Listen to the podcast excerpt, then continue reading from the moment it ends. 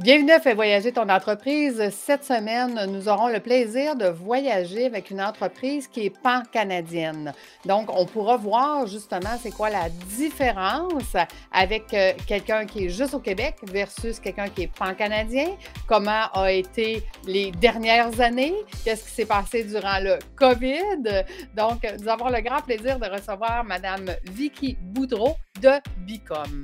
Je travaille beaucoup trop. J'en ai trop. Ce n'est vraiment pas assez. Ce n'est pas productif. Je suis fatigué. J'ai perdu tout mon focus. La croissance va trop Du vite. temps, j'en ai pas.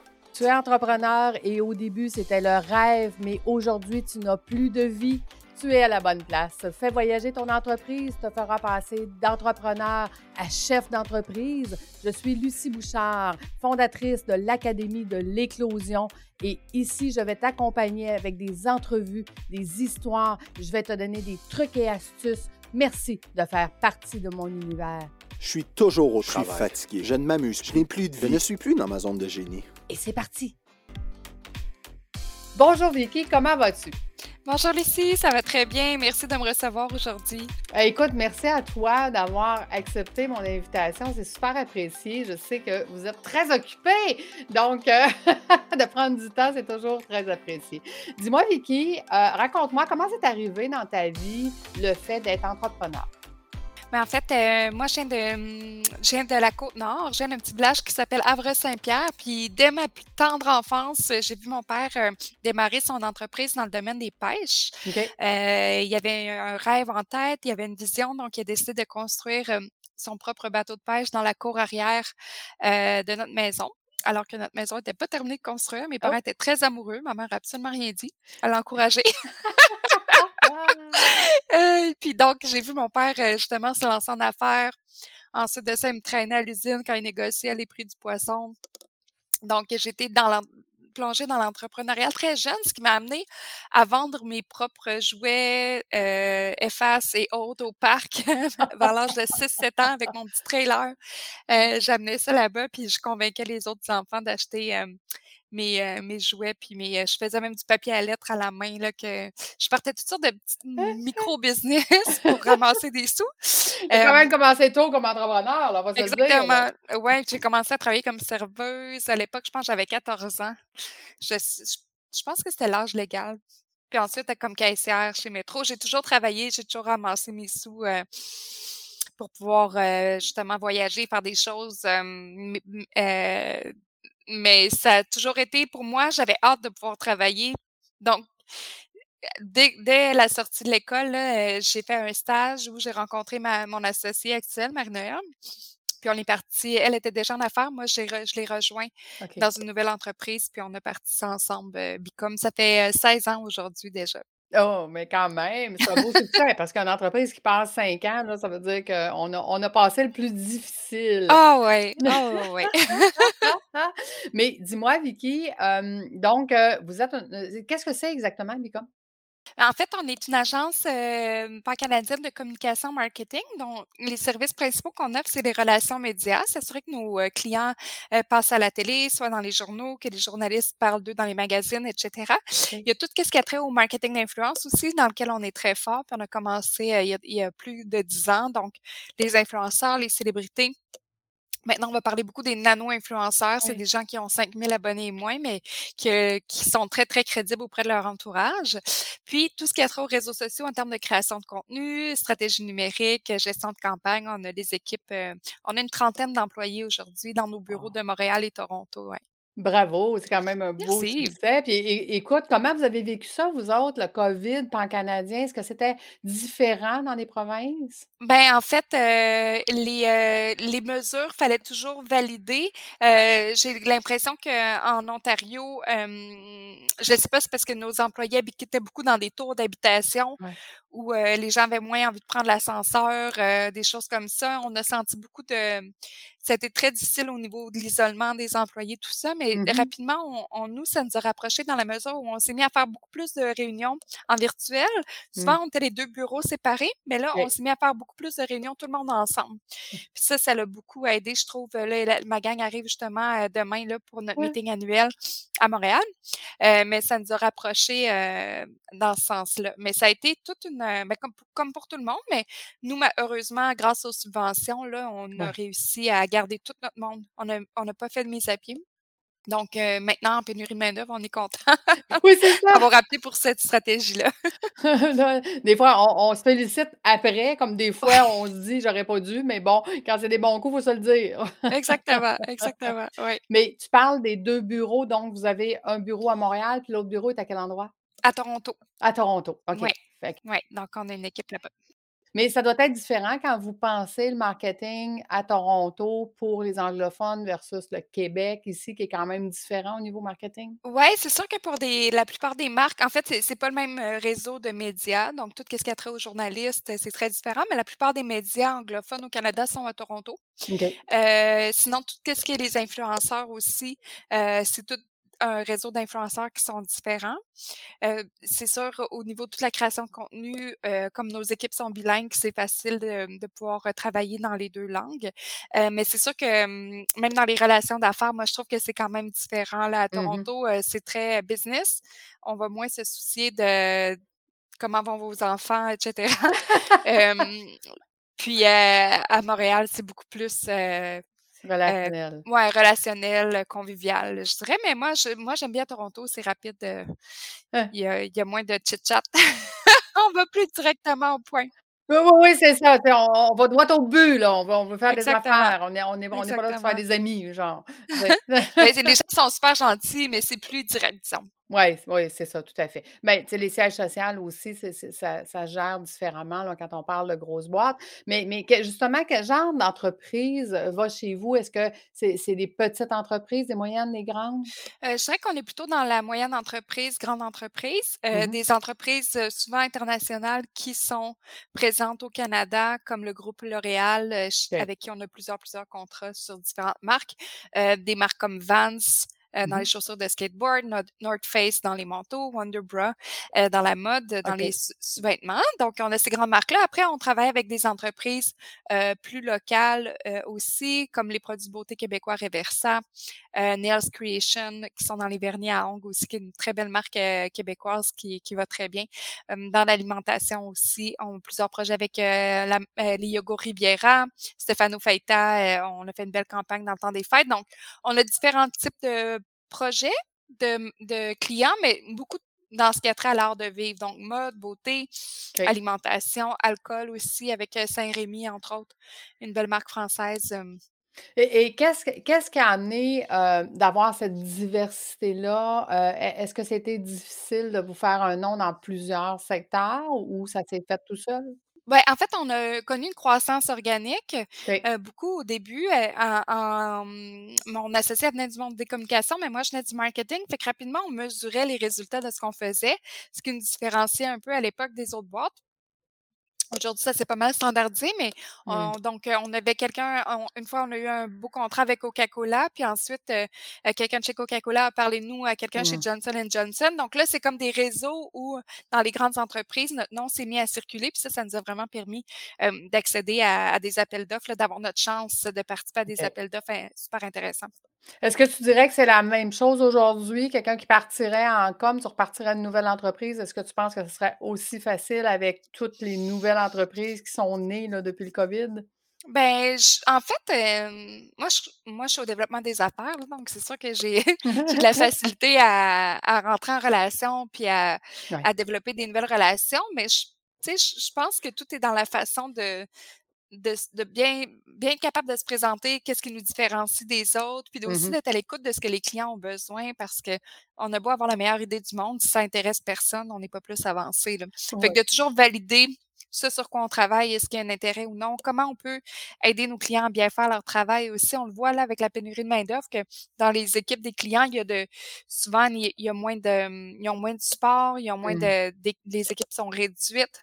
Donc nous, on on pose la question: «Comment nous, on peut vous aider à à passer à travers votre semaine, à avoir les meilleurs résultats pour le trimestre?» On on est Mmh. vraiment à l'écoute.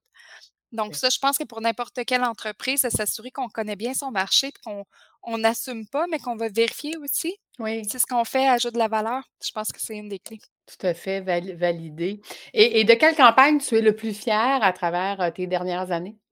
Ben, en fait, heu, c'est une super vieille campagne, là, heu, ça fait plus que 10 ans, mais je suis très contente parce qu'on a recommencé à travailler avec eux. Mmh. C'est l'entreprise québécoise qui est maintenant rentrée en bourse, Gourou, des boissons OK. énergétiques. Donc, heu, il y a plus d'une dizaine d'années, on faisait une des premières campagnes de marketing d'influence au Canada.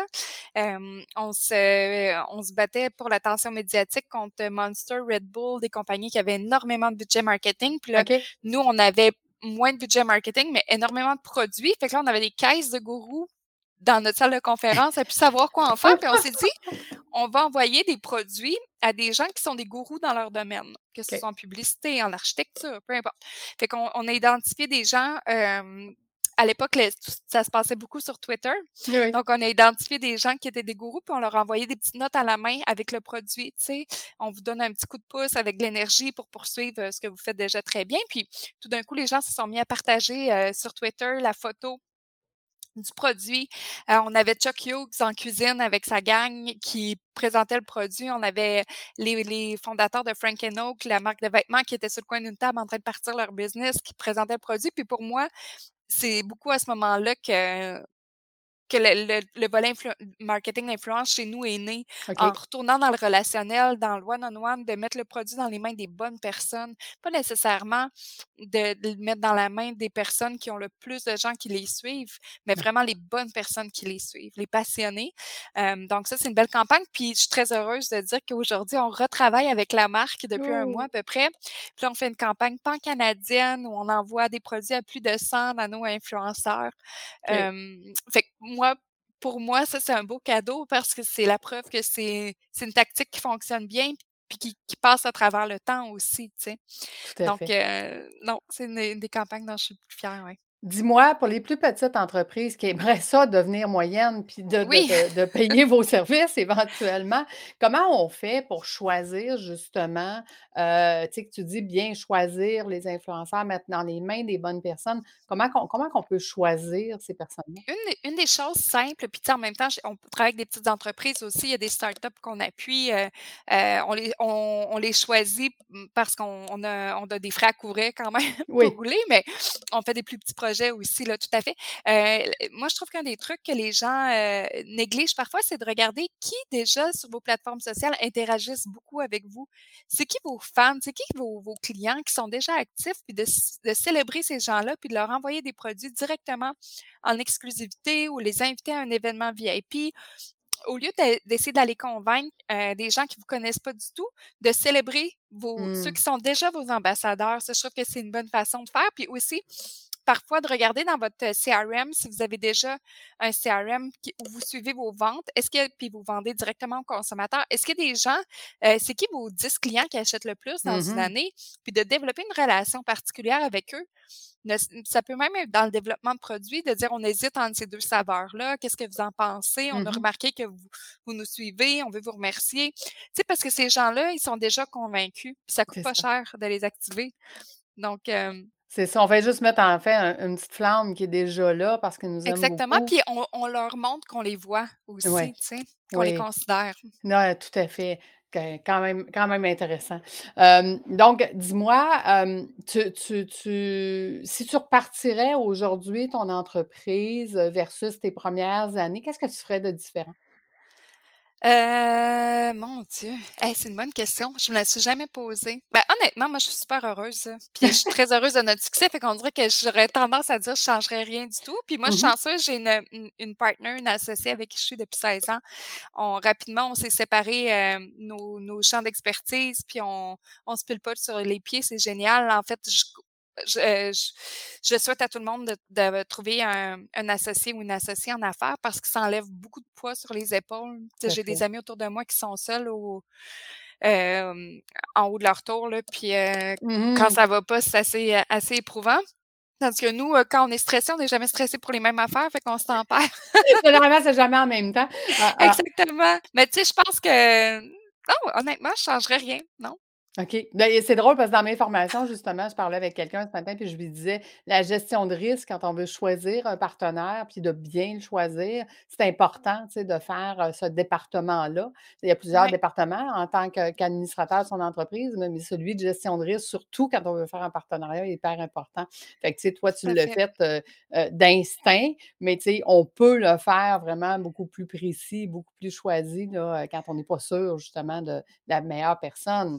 Donc, heu, c'est super intéressant. Où tu vois ton entreprise dans 5 à 10 ans? Mais là, nous, cette année, j'ai eu la chance avec Investissement Québec de faire mon premier ma première foire commerciale en mars à Vegas. Ça s'appelait ShopTalk. C'est un un trade show de, hem, technologie et de détaillants. Fait que nous, on a beaucoup de clients dans le commerce de détail. Fait que c'est intéressant, là, de voir avec nos nano-influenceurs tout ça. La la réponse a été très, très bonne aux États-Unis. Donc ça nous amène à penser ouvrir un bureau aux États-Unis d'ici Bravo. 18 mois. Oui, Bravo! merci. Fait que c'est la prochaine étape. Ensuite de ça, le programme de nano-influenceur, on va vraiment moi, je vais me concentrer beaucoup, beaucoup là-dessus, là, hem, à grossir ce programme-là, à le pousser, heu, pendant que tous nos autres services, hem, sont entre de très bonnes mains avec les équipes. Moi, je vais vraiment me concentrer là-dessus, là, presque comme sur une division à part, là, OK. de grossir cette banque-là. Ouais, Puis comment comment ça fonctionne, nano-influenceur? Je veux dire, qui qui devient puis qui achète? Ces En fait, hem, les nano-influenceurs, c'est monsieur, madame, tout le monde. Heu, les gens peuvent s'inscrire sur notre site. Heu, je vous invite à si vous nous écoutez, je vous invite à le faire, là, sur le site de bicom.ca. Il y a une section B-Nation, c'est notre programme de nano. Les gens remplissent un formulaire, donc on sait s'ils ont un chat, un chien, un chalet, de l'acné, la peau sèche. On a beaucoup d'informations. Puis nous, on est dans une optique de, mmh on veut que ce soit des informations qui nous sont données de façon volontaire. Oui, On n'espionne pas personne. Euh, c'est vraiment, heu, une relation qu'on veut créer avec ces gens-là. Donc aujourd'hui, on a une banque de 2000 Canadiens, heu, qu'on active dans nos campagnes. Donc on leur envoie des produits de beauté, on leur envoie des produits alimentaires, les gens les reçoivent, ils créent du contenu, ils prennent des photos, ils les partagent, heu, sur leurs réseaux sociaux. Heu, puis on a une étude pan-canadienne qui nous a prouvé que quand on connaît quelqu'un dans la vraie vie, le taux de conversion, heu, de l'achat d'un bien ou d'un service est 10 fois plus élevé que si c'est une célébrité qui parle d'un produit ou un journaliste ou un influenceur, OK. régulier. Donc c'est vraiment du, moi j'appelle ça du publi-postage 4.0 là. Au lieu d'envoyer ça par code postal, oui. on envoie à des gens qui sont vraiment passionnés, qui correspondent exactement à la cible qu'on veut OK. aller chercher. Puis les clients, nous, nous engagent pour faire des campagnes. Donc, ça fonctionne euh, avec des forfaits pour 30 nanos, 50 nanos, 100 nanos. Puis nous, on gère tout, on fait les envois, on, euh, on, co- on, euh, collecte euh, les, le contenu qui est fait en ligne, on s'assure que le client puisse le repartager aussi sur ses plateformes. OK. C'est vraiment un, un programme qui fonctionne super bien. Prenons prenons un exemple concret, là. Là, je suis en train de Oui, partir une nouvelle entreprise qui se trouve voyagedéductible.com. oui. Donc, heu, si je veux faire connaître cette entreprise-là par les nano-influenceurs, ça serait possible, si je comprends Oui, bien? tout à fait. En fait, ce qu'on pourrait faire, c'est leur offrir de vivre l'expérience, puis de partager leur expérience, heu, avec vous, avec leur, entourage, mais l'expérience qu'ils ont vécue avec, votre, plateforme, avec votre produit. Ah, OK. Fait que ce soit un produit ou un service, ça peut ça peut Oui, s'appliquer, tout à fait. On a travaillé avec le Fonds de solidarité FTQ, on a trava on travaille on a fait une campagne avec Sun Life, les assurances. Tu sais, on se dit comment on peut, récompenser, pour les assurances, mais on avait, identifié des profils, des gens qui veulent retourner à l'école comme adultes, quel type de projet, ils peuvent avoir besoin dans leur vie à ce moment-là, tu sais? Donc pour chaque marque ou projet, il y a une façon, hem, d'engager les nano-influenceurs. Des fois, il faut être plus créatif et heu, c'est sûr que c'est pas toujours aussi simple que d'envoyer un nouveau rouge à lèvres, mais Non, non. Ouais. on peut trouver des façons de de faire parler des marques puis des projets, heu, même des organismes de charité. On a fait un on a travaillé avec Revivre, heu, qui est un organisme pour la santé mentale au niveau de la dépression puis de l'anxiété. Puis il y a plein de nanos qui ont partagé à leur famille puis à leurs amis, souvent pour la première fois, Mmh. heu, qu'ils avaient vécu des épisodes, heu, de santé mentale où il y avait eu besoin d'aide. Fait qu'on a vu des échanges sur les réseaux sociaux vraiment touchants, hem, qui ont mis en lumière aussi toutes les ressources que l'organisation pouvait, heu, offrir. Pouvait offrir. Puis Ouais. est-ce que vous mesurez les les est-ce que c'est tangible, les résultats pour l'entreprise? Est-ce qu'ils sont capables de mesurer que Mmh, les ben, dans ce cas-là, on invitait les gens à s'inscrire à une marche virtuelle. Fait que là, on pouvait voir le nombre de de, mmh, d'inscriptions. Puis des fois, on va on va donner aux nano-influenceurs des codes promo. OK. Puis donc là, leur entourage peuvent utiliser les codes promo, puis ça permet de... De savoir combien de personnes. De savoir combien... Oui, sauf qu'il y, a un gros volet de hum, notoriété de la marque qui c'est plus difficile à mesurer. Tu sais, les gens ne vont pas nécessairement acheter tout de suite, mais ils peuvent aller en pharmacie. Ah, c'est vrai, c'est la crème que, que Lucie, euh, dont Lucie a parlé, euh, la crème solaire qui est, tu peux faire du sport puis ça coule pas ou peu importe. Mais là, les gens vont pouvoir euh, acheter le produit. Fait que tout ne se mesure pas, mais il y a certaines choses qu'on peut mesurer. Wow, intéressant parce que moi, dans ma tête, c'était vraiment pour les plus grandes entreprises, mais c'est, ça peut être beaucoup plus accessible qu'on pense. Oui, tout à fait. Ah, vraiment génial. Écoute, si on va, euh, si on, mettons, on, va dans ce volet-là, ce serait quoi euh, le, le, conseil que tu donnerais aux gens là, en ce moment? En fait, c'est de se demander pourquoi on veut faire une campagne. Parce que là, les influenceurs, c'est à la mode. Tout le monde dit «Ah, on doit faire du marketing d'influence, mais il faut se poser les bonnes questions au début. C'est quoi l'objectif? Est-ce que je veux accroître mes ventes? Est-ce que je veux augmenter la notoriété au niveau de ma marque? Est-ce que je veux aller cibler une population en particulier que j'ai de la difficulté à aller chercher? Sais, c'est de. Je pense que pour n'importe quelle campagne de marketing ou encore de relations publiques, il faut vraiment prendre le temps de se poser et se dire à quel objectif d'affaires est-ce que est-ce que ça va répondre.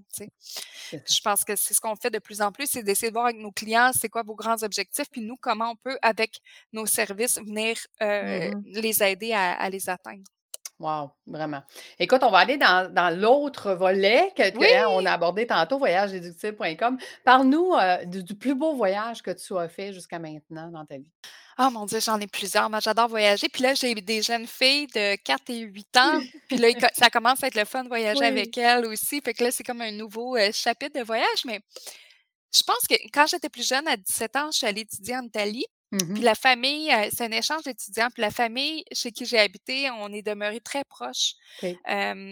on, on s'écrit toujours. Euh, donc, euh, puis mon mari comprenait pas trop c'était quoi mon, mon, histoire de famille italienne. quand on s'est mariés, il y en a certains qui sont venus ici à Montréal. Puis nous, quand on, est parti en voyage de noces, on est allé en Italie. Puis on est allé à Portofino euh, en, dans, le, dans le nord sur la côte. Puis ensuite de ça, on est allé euh, en Lombardie, mmh. chez euh, dans ma famille italienne d'adoption. Puis là, il y avait il avait cuisiné, il avait fait vieillir des salamis pendant six mois parce qu'il savait qu'on s'en venait. Ça a été magique. Puis à partir de là, on est parti en Turquie. OK. À Istanbul, qui, je dois le dire, est une de mes villes préférées dans le mmh. monde. Mmh euh, puis c'est là où j'ai su que j'étais enceinte de ma grande de 8 ans. Oui, ouais. J'ai reçu le plus beau des massages dans un hammam il y avait un, dôme en pierre avec des, des trous en forme d'étoile, puis la lumière rentrait par là. C'était tellement magique. Là. Puis les gens étaient tellement gentils à Istanbul. Puis autant que c'est un décor millénaire, mmh. que dans, dans les boutiques, le design, le musée d'art contemporain est exceptionnel. Fait que c'était dans mes goûts à moi là, de bien manger, d'aller voir des musées, puis de rencontrer des gens gentils. C'était assez difficile à part. Écoute, je suis allée en Turquie euh, en septembre euh, l'année dernière, là, oh, donc septembre 2021. Puis effectivement, c'est un peuple tellement gentil. Puis écoute, on a l'avantage que notre dollar vaut six fois le leur. Fait que ça coûte rien hein, là-bas. Ah, donc, euh, effectivement, c'est des endroits vraiment à découvrir. Et si je te demanderais, Vicky, quel est le voyage de tes rêves que tu n'as pas fait encore? Ben, moi, faut dire que je j'aime vraiment pas beaucoup prendre l'avion. Fait qu'à chaque fois, je dois me parler très longtemps. Euh, même si je vais à Toronto puis à New York euh, fréquemment, là, c'est vraiment. Euh, puis là, c'est drôle parce que j'ai gagné un billet, j'ai gagné entrepreneur de l'année en 2020 ah, avec le Arista, puis j'ai un billet ouvert sur le monde que je dois booker. J'ai toujours pas décidé. je suis allée au Japon pour le travail. C'est à peu près le plus long, loin mmh que j'ai fait, mais je, je, je sais pas. Euh, nous, on a, on joue à un jeu de société qui est qui est le, le rail. C'est un train qui passe en Europe. On joue, oui, nous aussi. OK, on mmh adore ça. Puis là, mon mari m'a dit pourquoi on ferait pas ça? On ferait pas des capitales, trois nuits par capitale, se faire un beau tour d'Europe. Ah ça, ça, me parle pas mal. ça me tenterait. Oui, mais pas tout de suite. Pas tout de suite. Je peux aller en Europe depuis que j'ai les filles. OK. Donc, heu, ouais. OK. C'est en train de Mais mijoter, comme on mais dit. mon dernier coup de cœur, par exemple, c'est la Californie. J'étais jamais allée, je suis allée en décembre dernier, Oui. heu, puis j'ai adoré, adoré, adoré. J'ai vraiment aimé ça. Ouais, Ah fait oui? j'aurais presque le goût de retourner en Californie, là, bientôt cet automne, mais juste cet hiver, je suis allée à New York, je suis allée à Miami, je suis allée à Las Vegas, heu, je suis allée à Austin, au Texas. Ouais, mais Moi, pour le travail, c'est pas tout à fait pareil. trava à le à Austin, c'est une retraite, dans un un centre là avec, heu, de la méditation, des pilates, c'était incroyable. Mais moi, oui? j'adore voyager. Fait que là, on dirait que depuis janvier, là, la la porte s'est réouverte, «Moi, dans le fond, mon Ah! billet, elle j'aimerais ça qu'il soit ouvert toute l'année, mais Oui, c'est partout, ça, temps», partout, sais? partout. «Peux-tu en Ouais. revenir, en avoir un autre?» Exactement. Découvrir le monde. Toi, ce serait quoi ta suggestion? Heu, écoute, moi, c'est sûr que moi puis ma fille, notre rêve, c'est d'aller au Japon, mais mais Oh tu sais, prendre le temps, là, de se promener au ça. Japon. Tu sais, quand tu fais justement des méditations puis des des ils disent toujours: «Choisis, heu, ton endroit intérieur où est-ce que tu es Ouais. bien» et moi, c'est un jardin japonais. Fait que Ah fait que ouais. fait que c'est comme, tu sais, d'être capable d'aller vivre le jardin japonais en vrai, là, ça, ça va Mmh. vraiment être, mon coup de cœur. Mais je te dirais que voyageséductible.com, en fait, c'est un c'est un développement stratégique enligné avec, heu, ce que moi, je désire comme ikigai dans vie, donc qui est de voyager et d'emmener mes clients en voyage avec moi. Fait que fait que c'est un Mmh. mélange des 2 qui a fait, ça va être bon pour l'académie, ça va être bon pour moi, ça va être bon pour mes clients. Fait qu'on va on va passer par là pour être capable de leur donner de la formation parce que je me suis rendu compte que mes entrepreneurs, si je les sors pas de leur entreprise pour leur apprendre à penser autrement, ils sont pas là. Mais justement, à Austin, j'étais avec un groupe de 20 femmes entrepreneurs américaines, OK. puis on moi, j'ai rangé mon cellulaire pendant 3 jours. J'avais pas fait ça depuis 2008 dans le désert d'Égypte, de pas Puis avoir de signal.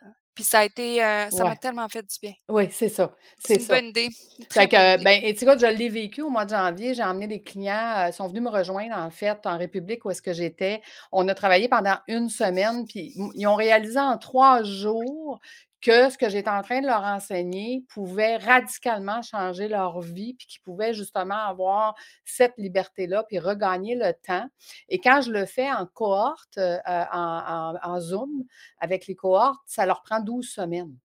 Fait que Mmh. donc, tu sais, c'est sûr que l'engagement par la suite envers eux-mêmes est complètement différent parce que quand tu réalises que tu as une recette dans les mains qui fonctionne, que tu as juste à l'appliquer, ben ça va beaucoup plus vite après.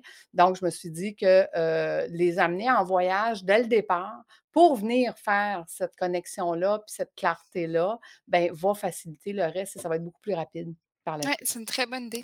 Ouais. Fait que comme je te dis, c'était un développement stratégique enligné avec mon mon désir de voyager aussi. Fait que l'utile à l'agréable, comme on dit, on va met qu'on met tout ça ensemble, c'est bon pour tout le monde. parfait. Fait que mais écoute, ça fait quand même, heu, 25 ans que j'accompagne des entrepreneurs, fait que je commen je commence à savoir que quand ils restent dans l'entreprise, le téléphone, le cellulaire, le texto, Ah, le gars, ça ça marche pas, là.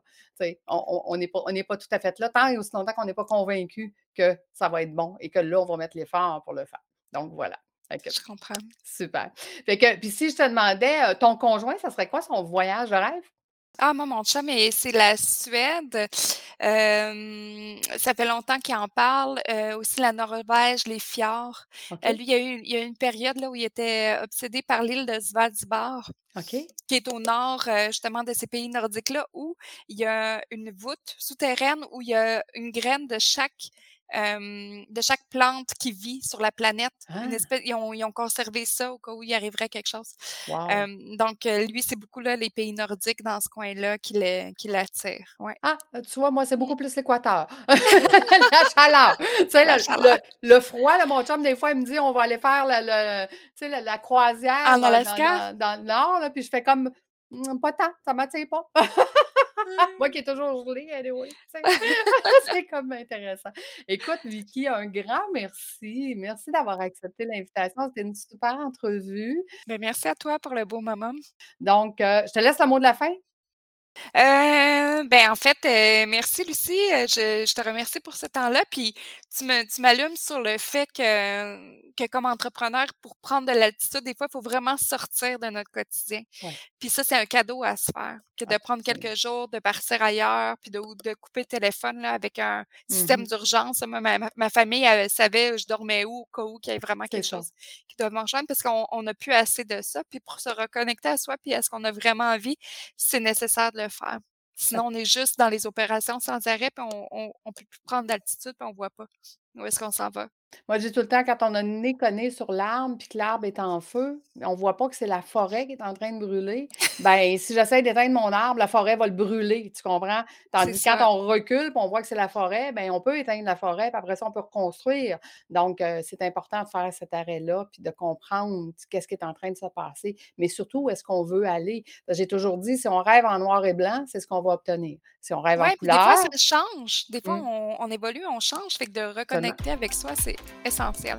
Oui, tout à fait. Donc, un grand merci encore d'avoir été là. Merci aux auditeurs d'avoir été avec nous et nous, on se donne rendez-vous la semaine prochaine. Au revoir tout le monde. Au revoir Vicky.